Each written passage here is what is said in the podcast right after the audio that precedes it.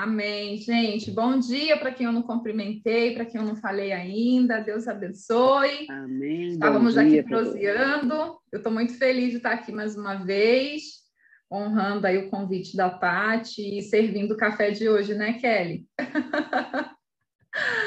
eu queria dividir com vocês um texto que quem tiver com a Bíblia aí quiser ler comigo, que está em 1 Tessalonicenses, no capítulo 5 lá no versículo 12. A gente vai ler alguns versículos bem rapidinho. Eu estou lendo aquela versão NVI, acho que é NVI mesmo.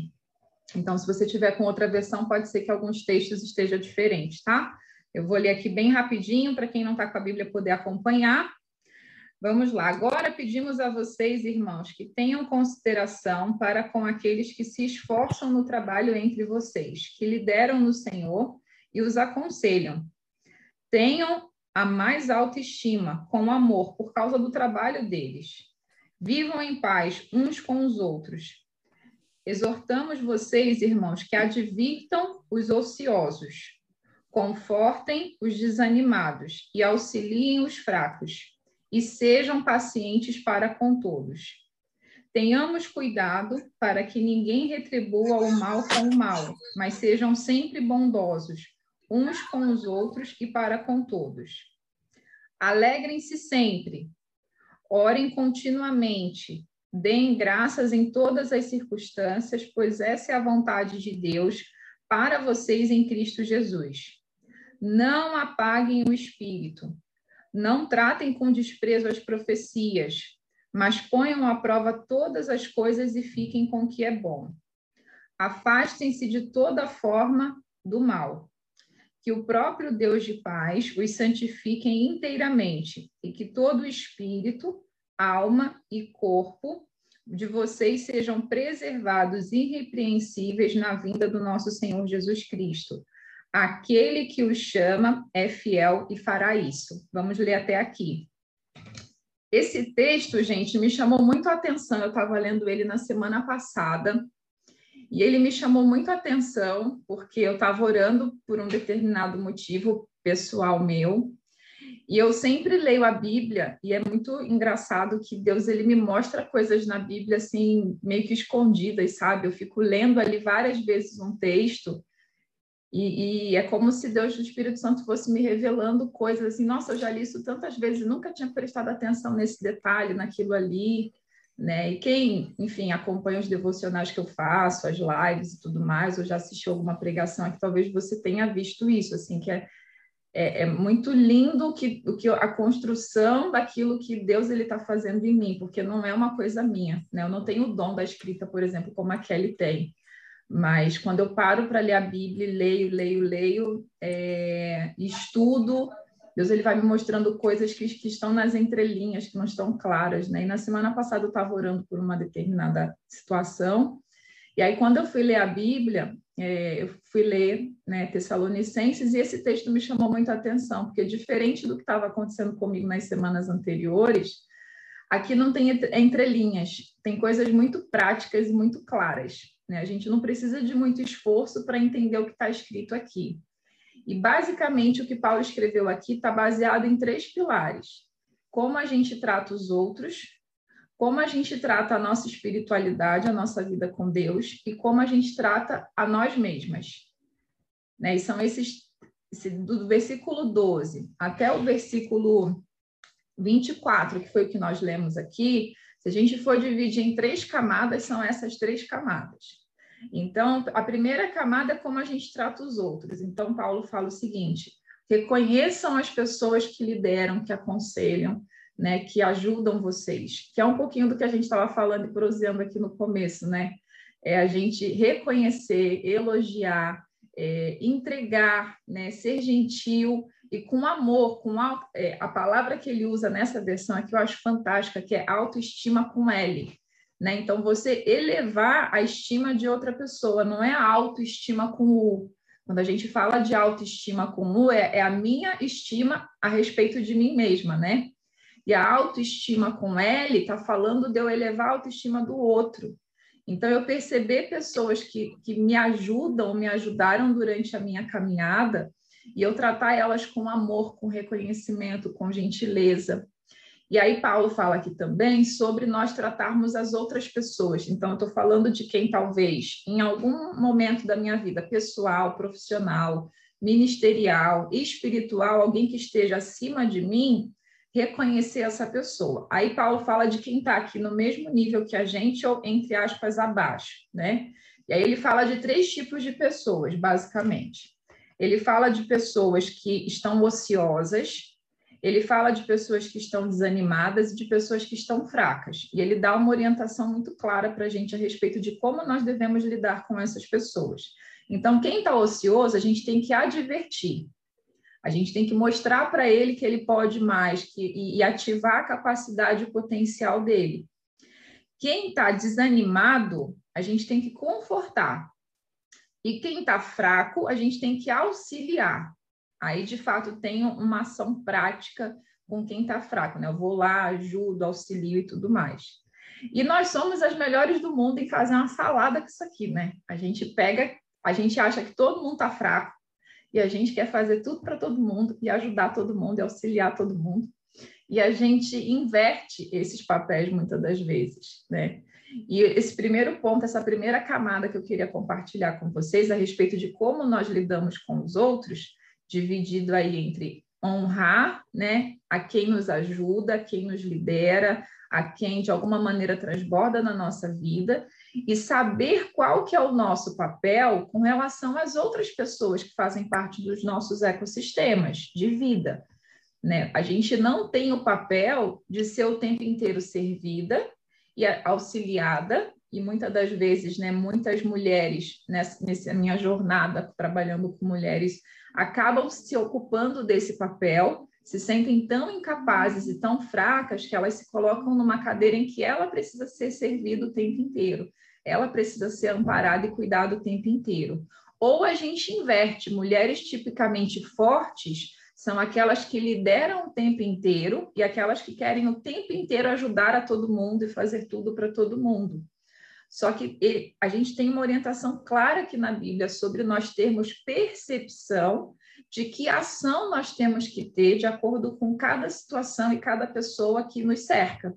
Sejam familiares, funcionários, amigos, né, pessoas com quem, amigos mesmo, amigas que nós convivemos, vizinhos, enfim. E nós precisamos entender o nosso papel. Porque eu falei com algumas mulheres na semana passada, clientes minhas, alunas, né?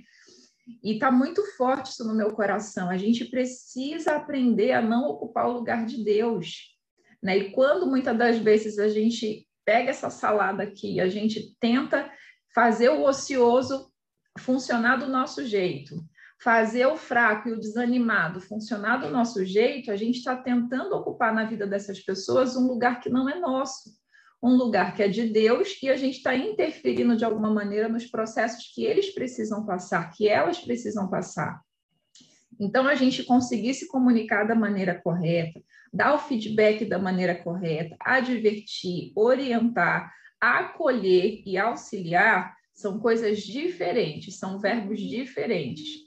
E a gente precisa doutrinar a nossa cabecinha, o nosso coração a funcionar dessa forma. Isso vai ser muito mais saudável, isso vai ser muito mais produtivo, vai ser muito menos pesado para muitas de nós quando nós queremos conjugar todos esses verbos na vida de todo mundo ao mesmo tempo, ocupando esse lugar de Deus na vida de outras pessoas, na nossa vida e deixando que as coisas fluam de uma maneira natural. Então, esse é o primeiro ponto. Eu queria que você refletisse sobre o que a gente estava falando aqui no comecinho, né? Que a Leila falou de um jeito tão lindo, né? Sobre a admiração dela, é, sobre as pessoas, os dons, os talentos. A gente precisa externalizar mais isso, principalmente com quem nos abençoa, né? Principalmente com quem de alguma maneira lidera a nossa vida, orienta a nossa vida e, e gerar autoestima para essas pessoas, né? gerar amor, reconhecimento e honra para essas pessoas. E precisamos saber o nosso lugar entre nós lidarmos com os outros, entre pessoas que precisam ser advertidas, entre pessoas que precisam ser acolhidas e entre pessoas que precisam ser de fato auxiliadas. Então, essa é a primeira camada. Eu queria que você pensasse como está a sua vida a respeito disso, como que você tem tido escolhas e decisões e comportamentos na forma como você lida com os outros, com outras pessoas aí na sua família, no seu círculo profissional, pessoal, que lugar e que papel você tem ocupado. E eu estou falando dos extremos, mas tem também, né, em muitas situações, que nós mulheres a gente não ocupa esse lugar por medo. Então, você está vendo alguém ali, de repente, um filho ocioso, e não fala nada, né, com medo de, de dar uma briga, uma confusão, de ter uma rejeição. A Tati falou disso no, no, no, dia da, da verdade, né? Sobre a gente falar com amor, a gente se posicionar. Então, é, existe o oposto também, né? Quando a gente deve acolher e a gente não acolhe, quando a gente deve auxiliar e a gente não auxilia. E, e eu confesso para vocês aqui que para mim esse foi um processo de amadurecimento, porque como eu vim de uma história de vida muito desafiadora, né, familiar e financeira, a dor faz isso com o coração da gente, né? Deixa o nosso coração um pouco duro. Então, ao mesmo tempo que eu era muito generosa, eu, eu tinha pouca tolerância, porque às vezes eu via algumas pessoas assim sofrendo, né? Fracas e desanimadas com coisas que para minha régua eram muito pequenininhas. E eu olhava e falava assim: ah, desculpa, mas isso aí para mim é, é, mimimi, é frescura, entendeu? E eu fazia questão de não, nem chegar perto, de nem ver, porque como a minha régua de sofrimento era muito alta, isso me deixava um pouco coração peludo, sabe? Um pouco é, insensível para a dor e para a batalha de outras pessoas, e para uma coisa que na minha régua era pequenininha, mas que para ela era motivo de fraqueza e de desânimo. Então, foi um processo de amadurecimento para mim conseguir é, gerar no meu coração uma sensibilidade de uma maneira um pouco mais equilibrada, né? De, de ter a empatia e a compaixão necessária, de conseguir equilibrar, porque eu era muito aquela que tomava o lugar de Deus na vida das pessoas, ou então deixava as pessoas sozinhas se virem você, porque isso para mim não faz sentido. Então eu ia dos extremos, né? ou eu tentava ajudar minha família, os meus amigos e fazer tudo para todo mundo, ou então eu fechava o meu coração e falava assim: ah, desculpa, isso aí para mim não faz o mínimo sentido, é frescura, é mimimi, você que se vire sozinho. Então, é um processo de, de cura, é um processo de quebrantamento, é um processo de transformação do nosso coração. E aí, para quem está anotando, né, eu sempre falo nos meus cursos, nos meus treinamentos, uma frase que é, me move, que transformação é uma jornada. A gente muitas das vezes busca, né, cria uma falsa expectativa de um lugar. Ah, quando eu chegar nesse lugar eu serei feliz. Quando eu chegar nesse lugar eu serei uma mulher plena. Quando eu chegar nesse lugar eu serei uma mulher completa. E não. A nossa transformação é uma jornada que só termina lá no céu. Então, todas as vezes que eu tenho a tentação de achar que eu estou boa em alguma coisa, eu falo para mim mesma, Fabi, transformação é uma jornada não parou aqui, você não chegou no máximo, você precisa continuar se melhorando, se trabalhando e se transformando. Então, falamos dessa primeira camada, agora a gente vai falar da segunda camada, que é o trato com a gente. E aí existem chaves aqui tão simples e tão poderosas, gente, tão maravilhosas.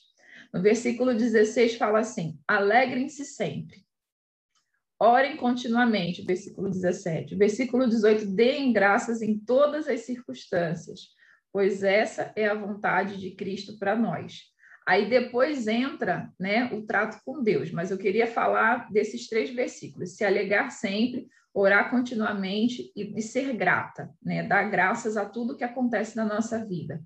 É exatamente o oposto que a gente vive nos nossos dias, né? Nós vivemos dias e vivemos pressionadas por uma sociedade, por verdades, né? por mentiras, que, que impõem a gente nós sermos governadas pela nossa alma. Impõe a gente a ser governada é, por aquilo que é padrão social, religioso e por aí vai. E a gente vive dias de muito mais tensão e preocupação e ansiedade do que dias de alegria. E a gente cria, desde menina, desde criança, uma, uma, uma crença completamente tóxica e distorcida que diz que eu preciso ter motivos para ser alegre e que esses motivos e essas condições da vida determinam se eu estarei alegre ou se eu estarei triste. E se nós somos guiadas pela nossa alma, isso é uma verdade. Então, você só vai estar alegre quando você tiver motivos para estar alegre. E você, quando tiver desafios, problemas, coisas que vão te tirar do eixo, vão te desequilibrar, você automaticamente vai ficar triste, ansiosa, preocupada e por aí vai. Só que a Bíblia não mente, né? E se existe uma orientação aqui para que a gente seja alegre e sempre, eu estou falando de uma alegria que não está ligada à minha alma, eu estou falando de uma alegria que está ligada ao Espírito, aquilo que vem de Deus, e isso é incondicional. Então, uma coisa é eu estar alegre humanamente. Então, se as coisas vão bem, eu estou alegre. Se eu tenho algum desafio, eu fico triste, desesperada, ansiosa, como um pote de Nutella e por aí vai. Outra coisa é, eu estou bem, estou alegre.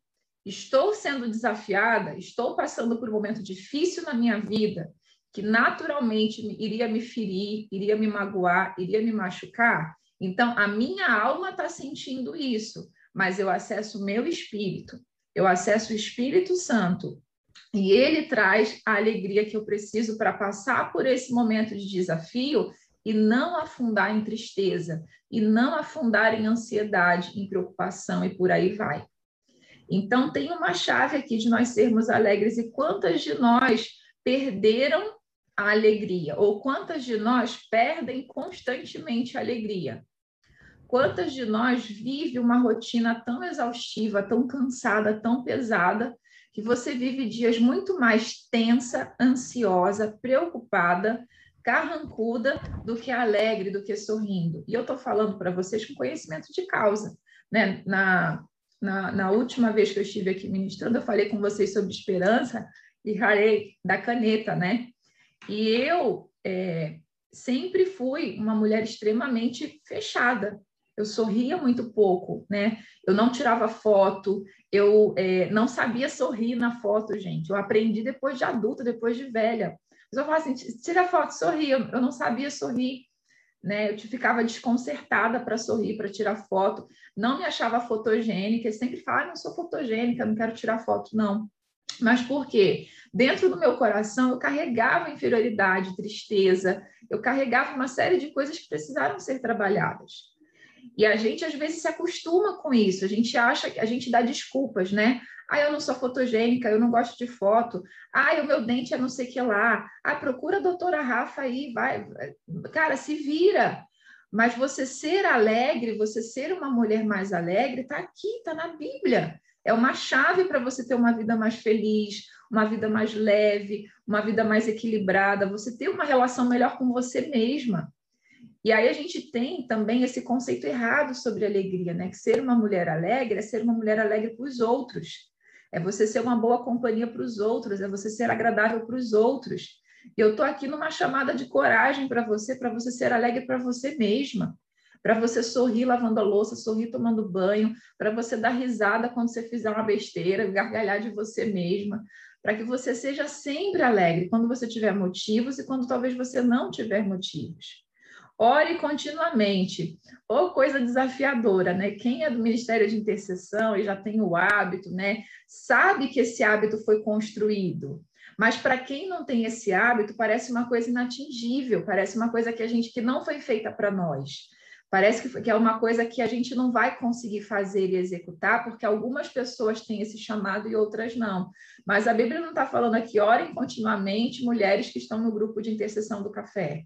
Está falando ore continuamente. Né? E essa oração pode ser uma oração aqui no seu coração, na sua mente, pode ser uma oração no seu lugar secreto, você de joelhos com a sua porta fechada, pode ser oração de madrugada, pode ser oração durante o dia, não importa. Ore continuamente. E eu tenho experimentado isso, gente, o poder da oração. Eu vou contar para vocês uma coisa que pode parecer meio bizarra, mas recentemente a Gracia e a Rô podem até falar, a Grazi também, que eu acho que está aqui de Americana, há uns dois meses atrás, mais ou menos, teve uma chuva aqui em Americana que caiu raio, foi uma chuva que eu nunca tinha visto na minha vida. Caiu raio, o quarteirão aqui de onde eu moro, várias casas assim tiveram eletrodoméstico queimado, a minha vizinha também, é, geladeira queimou, TV queimou, foi uma loucura. Aqui em casa, graças a Deus, nada queimou, mas a caixa da piscina, lá onde fica a bomba e tudo mais, queimou, essa queimou. E aí a gente teve que refazer, né, a parte elétrica lá, porque, tipo, foi o cara que veio técnico abriu, ele falou assim: Eu nunca vi isso na minha vida, porque todos os fios torraram, foi uma coisa de louco, assim. E a gente, tipo, não, não era um orçamento que estava previsto para a gente arrumar isso, mas enfim, arrumamos. E aí, na semana retrasada, semana passada, é, eu fui abrir né, a caixa para tomar sol e tudo mais, porque fica meio úmida. E aí o termostato não estava funcionando, do aquecedor da piscina. Eu falei assim, não acredito, vou chamar o cara porque tá ruim aqui de novo. Aí o Fabrício foi lá e deu uma olhada. Conclusão, a água não estava subindo e descendo. E aí tem um banheirozinho aqui, que fica na parte de baixo da casa, que quando a água está subindo no aquecedor e descendo para a piscina, ele faz um barulho. A gente, pelo cano, a gente percebe que a água está subindo e descendo, né? Gente, Pode parecer bizarro o que eu vou falar. Eu entrei no banheiro, botei a mão na parede e falei assim: Senhor, por favor, escuta a minha oração, faz esse negócio voltar a funcionar, porque eu não quero investir dinheiro nisso. E aí fiz uma oração, a oração mais sem vergonha da minha vida. Fiz a oração lá no cano, entendeu? E aí passou o primeiro dia, nada. Passou o segundo dia, nada. E eu continuei. Esse negócio vai voltar a funcionar, vai voltar a funcionar, vai voltar a funcionar. Eu não vou mais botar um real nesse negócio. Vai voltar a funcionar. Gente, no terceiro dia o negócio não voltou a funcionar e está funcionando, entendeu? E aí eu comecei a dar risada, porque aí, né, nessa, nesse papo que eu Amém, tenho com Deus, Fabia. Né, nesse papo que eu tenho com Deus, eu até compartilhei é, no, no sábado, eu estava ministrando no encontro de mulheres de uma igreja, eu falei assim, eu fui confrontada com Deus com uma pergunta é, é, é, nesse mesmo período, há umas duas, três semanas atrás. O que, que você quer? Porque eu ouvi muito da minha mãe uma frase que eu espero que você não tenha ouvido da sua, mas que era uma frase mais ou menos assim: você não tem querer, criança não tem querer. Eu espero que você não tenha ouvido isso. Mas eu acho que algumas de vocês ouviram, né? E isso, gente, era muito forte, porque eu sempre tive muita opinião, e eu ouvia isso repetidas vezes: você não tem querer, você não tem querer, você não tem querer. E isso plantou em mim uma crença limitante negativa. Então, muitas das vezes eu orava, e eu orava assim, mas meio sem fé, sabe? Tipo assim, Deus, faz o que você quer, eu vou aceitar e tá tudo bem. E há umas duas, três semanas atrás, Deus me confrontou com isso. Eu ouvi o Senhor falar comigo assim: o que você quer? E aí eu peguei, gente, esse meu caderno que eu já falei com vocês que eu tenho, tem 63 sonhos nele. Aí na hora eu falei assim, Senhor, peraí que eu vou pegar meu caderno, tem 63 sonhos. Ele falou, não, o que você quer agora? Me responde. Que eu não sabia o que responder. Eu tenho 63 sonhos aqui no meu coração, mas essa isso, né, de orar sem cessar, aprender a orar, pedir, é um exercício, é uma jornada. Fala comigo, transformação é uma jornada. Transformação, fala comigo, transformação é uma jornada. Transformação é uma jornada. E a gente precisa se permitir passar por essa jornada, de lapidar. Então, orar sem cessar é aprender a orar para algumas de nós. Para outras, é começar a ter um tempo secreto com Deus, porque talvez você ora aqui no café, mas você ainda não experimentou de você ter um tempo, você sozinha com Deus. Né? Para outras de nós, você já está sendo chamada para um orar sem cessar, de entrar no time de intercessão e começar a orar, a guerrear, ir para um outro nível, porque você precisa avançar. Então, para cada uma de nós, isso vai significar uma etapa da nossa jornada. O fato é que na minha jornada pessoal, eu estou aprendendo a orar por coisas que antes eu achava que eu não merecia ou que eram bobas, ou que, tipo, o meu querer não era importante, era uma coisa tão simples, tão pequenininha como o cano da piscina. Tipo assim, pô, eu vou incomodar Deus com o cano da piscina, com tanta coisa importante. Cara, mas é o que eu quero, então eu vou orar. Se Deus vai responder ou não, se Deus vai dar risada, vai falar assim, filha, tu viajou na maionese agora, contrata lá o moço e resolve isso, beleza, mas eu vou orar. Eu vou orar e vou fazer a minha parte. Mas antes de fazer qualquer coisa, eu vou orar. E tem uma chave poderosa aqui para isso. Então, assim, eu tenho aprendido, gente.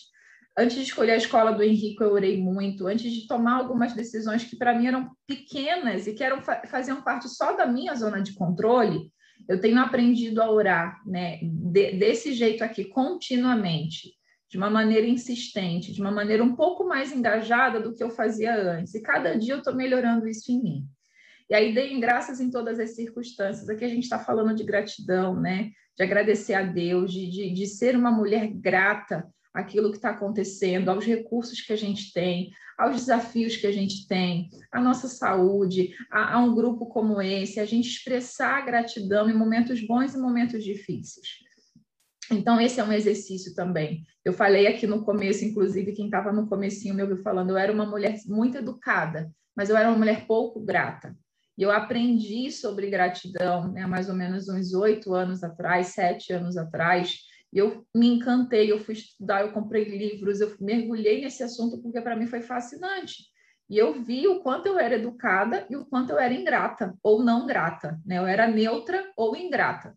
E foi um processo de aprendizado me tornar uma mulher grata, e esse é um exercício contínuo também. Aí a gente vai para a terceira camada, que é como a gente lida com Deus, com a nossa espiritualidade. E a primeira recomendação é o seguinte: não apaguem o espírito. E, gente, é uma frase curtinha, mas poderosa. Já parou para pensar em como talvez eu e você podemos apagar o espírito? E se está aqui, é possível, né? Porque se fosse uma coisa sem sentido, não estaria aqui na Bíblia, né? Mas está aqui, não apaguem o Espírito, Espírito com letra maiúscula. Então, aqui a gente está falando do Espírito Santo. Como que eu e você podemos apagar o Espírito Santo na nossa vida? Já parou para pensar nisso? Nós temos os dons do Espírito, não vou entrar neles aqui porque o nosso tempo é curtinho. Se você quiser depois dar uma bugada, pesquisa, leia na Bíblia. A gente pode falar disso num outro dia. Mas existem os dons do Espírito Santo. O Espírito Santo ele mora dentro de mim, ele mora dentro de você e ele manifesta a estadia e a existência dele dentro de nós através de obras, através daquilo que a gente fala, através da maneira como a gente lida, né, com a alegria, a mansidão, enfim, a maneira o, o Espírito Santo ele se revela através de nós de maneira prática. Então, não é uma emoção ou um sentimento, eu preciso manifestar isso de maneira prática.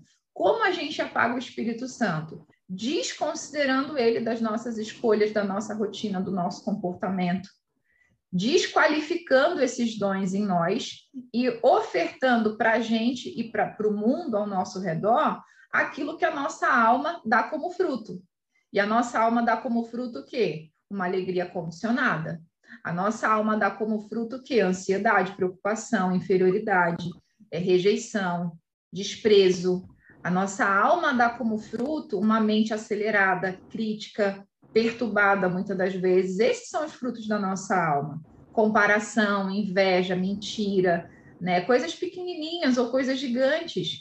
Então, quando nós desconsideramos o Espírito Santo e decidimos conduzir a nossa vida com, com a orientação e o governo da nossa alma, nós estamos apagando o Espírito Santo de nós.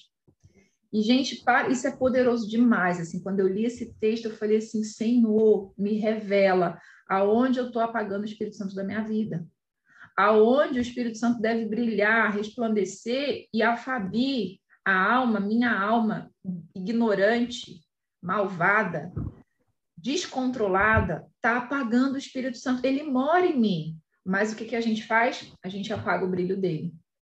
Então, todas as vezes que a gente quiser governar né, com a força do nosso braço ou no impulso da nossa alma, existe uma grande chance de nós estarmos apagando o Espírito Santo. E aí é uma linha muito tênue entre você não ser uma desequilibrada, né, que tem gente que acaba atribuindo a Deus ou ao Espírito Santo a responsabilidade que é sua no processo. É uma linha muito tênue a gente ganhar sabedoria, construir maturidade entre você saber qual que é a sua parte no processo e qual que é o espaço que você tem que deixar para o Espírito Santo brilhar, para que Deus faça aquilo que está no coração dele, em nós e através de nós. Isso aqui para mim, gente, é poderoso demais, assim. Como a gente lida melhor com Deus, com nossa espiritualidade, sabe? Não apaguem o espírito. Como a gente tem apagado o espírito? A gente precisa se perguntar isso. Aonde o Espírito Santo não tem brilhado? No meu casamento, nas minhas relações, nos meus comportamentos, na maneira como eu lido comigo, como, Espírito, como eu tenho apagado o Espírito Santo, como eu tenho anulado ele na minha vida. Não tratem com desprezo as profecias. Outra chave poderosa. Para algumas de vocês pode, pode ser uma coisa meio louca, né? Mas é, eu vou contar algumas coisas aqui que pode fazer sentido para alguém. Deus fala muito comigo através de sonho. É, muito, desde criança, assim, é impressionante.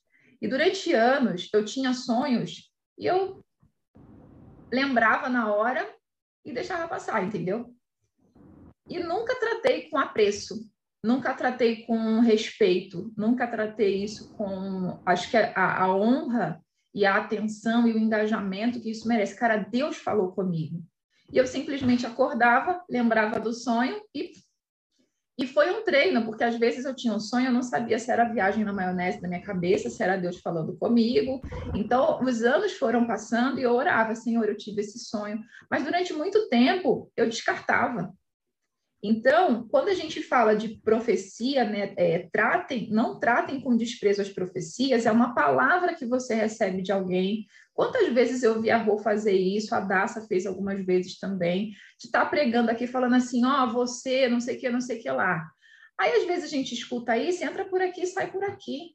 A gente não acomoda dentro de nós, a gente não recebe isso, a gente não trata com apreço, a gente não trata com, com como se fosse algo especial. Poxa, Deus falou comigo através de tal pessoa. Né? E durante anos, gente, por imaturidade, eu tratei assim os sonhos que eu tinha com Deus, as palavras que eu recebia, eu tratava com, com desprezo, entendeu? E eu tive que aprender a não tratar com desprezo as profecias, aquilo que Deus ele estava me mostrando de maneira profética em um sonho, aquilo que Deus usava uma pessoa que tipo nunca tinha me visto na vida para me entregar, aquilo que pessoas que me conhecem ligavam para mim, mandavam mensagem para falar. E aí eu comprei um caderno que fica do lado da minha cabeceira, que é um caderno verde com riscos dourados, assim. E naquele caderno eu coloco todas as palavras que eu recebo, os sonhos que eu tenho, sonho que outras pessoas têm comigo, é muito comum isso acontecer comigo, né? E, e, talvez com você aconteça de outra forma, tá tudo bem, não tem uma régua, uma regra. Com cada um de nós vai acontecer de um jeito, mas o fato é que nós precisamos não desprezar as profecias. A gente não pode tratar, e, e infelizmente, né, como teve muita gente mau caráter que fazia né, profecia e usava isso de uma maneira errada, muitas de nós fechou o coração. Falou assim: ah, isso aí é alguém que está tentando me enrolar, está tentando me enganar, é técnica, né? Alguém está usando técnica comigo. E a gente não pode fechar o nosso coração para isso e tratar isso, porque Deus fala. Né? Deus fala, Deus vai usar música, pessoas, palavras, situações para trazer profecias e palavra para você. E aí a última chave que tem aqui a respeito disso, né? É, põe à prova todas as coisas e retenha o que é bom, e retenha o que é bom e afaste-se de toda forma do mal. Então, se afastar de situações ruins, pegar tudo isso, ah, Fabi, como que eu sei para saber se é para mim, não é, se é de verdade ou não é? Pega tudo, avalia e retém aquilo que é bom. Ora, né? Deixa ali durante um tempo, escreve, reflete e com o tempo você vai decidir isso aqui é para mim ou não é mas é uma maturidade, uma sabedoria que nós precisamos desenvolver. E aí, para fechar, gente, tô, prometo que estou fechando. O versículo 23 traz uma chave incrível que eu queria compartilhar com vocês, é, e que não tem segredo também, está aqui, está revelado, né? Que o próprio Deus da paz os santifique inteiramente, e que todo espírito, alma e corpo de vocês sejam preservados irrepreensíveis na vinda do nosso Senhor Jesus Cristo. Aquele que os chama é fiel e fará isso. Nós daremos conta do nosso corpo, da nossa alma e do nosso espírito. Ok? Então a gente precisa ganhar essa consciência. Quando você inverte os papéis, cuidando mais dos outros do que você, do que a você mesma, ou do que a sua família, ou ultrapassando limites, né?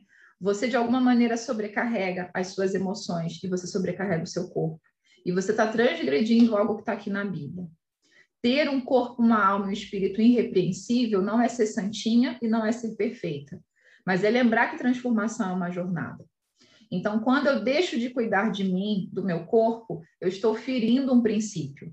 Quando eu deixo de cuidar das minhas emoções, da minha alma, né? A nossa alma é onde mora a nossa identidade, é onde mora a nossa percepção sobre o mundo, sobre quem nós somos, a gestão das nossas emoções. E quando eu deixo de cuidar disso, negligencio isso, eu estou ferindo um princípio bíblico. Quando eu deixo de cuidar do espírito, né, não orando, apagando o espírito de mim, desconsiderando as profecias, vivendo uma vida enlouquecida de ansiedade, de tristeza, de angústia, eu apago o espírito, não cuido do meu espírito, eu também estou ferindo um princípio. E aí você olha para mim e fala assim, Fabi, como fazer isso? Humanamente a gente não consegue, a gente só consegue fazer isso através desse Deus de paz e ele fará. Essa é a chave final. Então, o primeiro passo é a gente ganhar consciência. Aonde eu estou falhando na minha camada de relacionamento com os outros? Aonde eu estou falhando na minha camada de relacionamento comigo? Talvez muitas de nós se transformando numa mulher triste, amargurada, preocupada, né? É, ansiosa demais, muito dura ou muito mole, né? sem opinião, sem firmeza nas suas escolhas, nas suas decisões. Então, onde eu estou falhando nesse relacionamento comigo? Onde está a minha alegria? Onde está a minha força de orar? Aonde está isso em mim? E eu talvez eu esteja falhando na minha camada de como eu lido com Deus, na minha camada de espírito mesmo. E eu preciso ajustar isso. Mas eu vou dar conta dos três. A gente vai, nós somos responsáveis por essas três camadas. E eu sempre gosto de falar do tripé, daquela mesinha ou daquele banquinho, né, que tem três pés. Se eu corto um, tombo os outros. Quantas mulheres você não conheceu que eram mulheres de Deus, mulheres de fé, com dons espirituais incríveis, mas que não cuidaram do seu corpo, que não cuidaram das suas emoções? Quantas pessoas no longo, ao longo dessa jornada que eu tenho de estudo de comportamento humano são pessoas fissuradas, viciadas completamente em alma, né? entender a alma, mas que não caminham com Deus, têm o seu espírito completamente fraco. E quantas pessoas são viciadas em cuidar do corpo e não cuidam do restante também? Então, são três perninhas que, se a gente corta uma, esse banquinho vira. O que significa esse banquinho virar? É nós não desfrutarmos dessa jornada da maneira como nós deveríamos. É nós não honrarmos a Deus com plenitude da maneira como nós poderíamos honrar aqui na Terra. É, esse banquinho virar significa a gente não evoluir e avançar nessa nossa jornada de transformação, que é diária, tanto no nosso corpo, tanto na nossa alma, quanto no nosso espírito. O dia em que você achar que está bom, já cheguei onde eu deveria chegar, é um baita perigo. Nós precisamos acomodar essas verdades práticas no nosso coração. E para encerrar, eu queria desafiar você, assim, com muito amor, eu queria que você refletisse é, qual que é a sua porção dessa palavra. E eu não quero que hoje seja um dia em que você fale assim, nossa, comecei o dia maravilhosamente bem, né? No café, eu estou me sentindo forte. Eu quero desafiar você a ter uma atitude prática. Eu quero desafiar você a, a você manifestar de uma maneira prática uma semente que Deus plantou no seu coração hoje, que você dê fruto. Então, se você precisa melhorar o trato com as pessoas, você vai pôr limites, você vai fazer uma expressão de gratidão para alguém especial para você, alguém que lidera você. Se você precisa melhorar né, o trato com você mesma, então você vai se arrumar, você vai sorrir mais, você vai orar mais hoje durante o dia. Se você precisa de alguma maneira trabalhar o seu espírito, então você vai né, olhar para você e perceber aonde eu estou apagando o Espírito Santo e você vai se comprometer com você de não mais apagar o Espírito Santo nessa área da sua vida. Você vai se comprometer com Deus a dar mais atenção às palavras, às profecias que Ele, ele está entregando para você continuamente e que talvez estão entrando por um ouvido e saindo pelo outro. Eu não sei. Para cada uma de nós, isso vai ter um, um encaixe, isso vai ter uma aplicação. Mas eu quero, em nome de Jesus, desafiar você com muito amor, você sair do lugar. Eu quero desafiar você a você fazer algo prático, a pegar essa palavra, pensar aquilo que é para você. Isso aqui é para mim. E eu vou fazer isso aqui valer a pena. Eu vou mudar isso, eu vou ajustar isso, eu vou calibrar isso na minha vida, em nome de Jesus. Amém?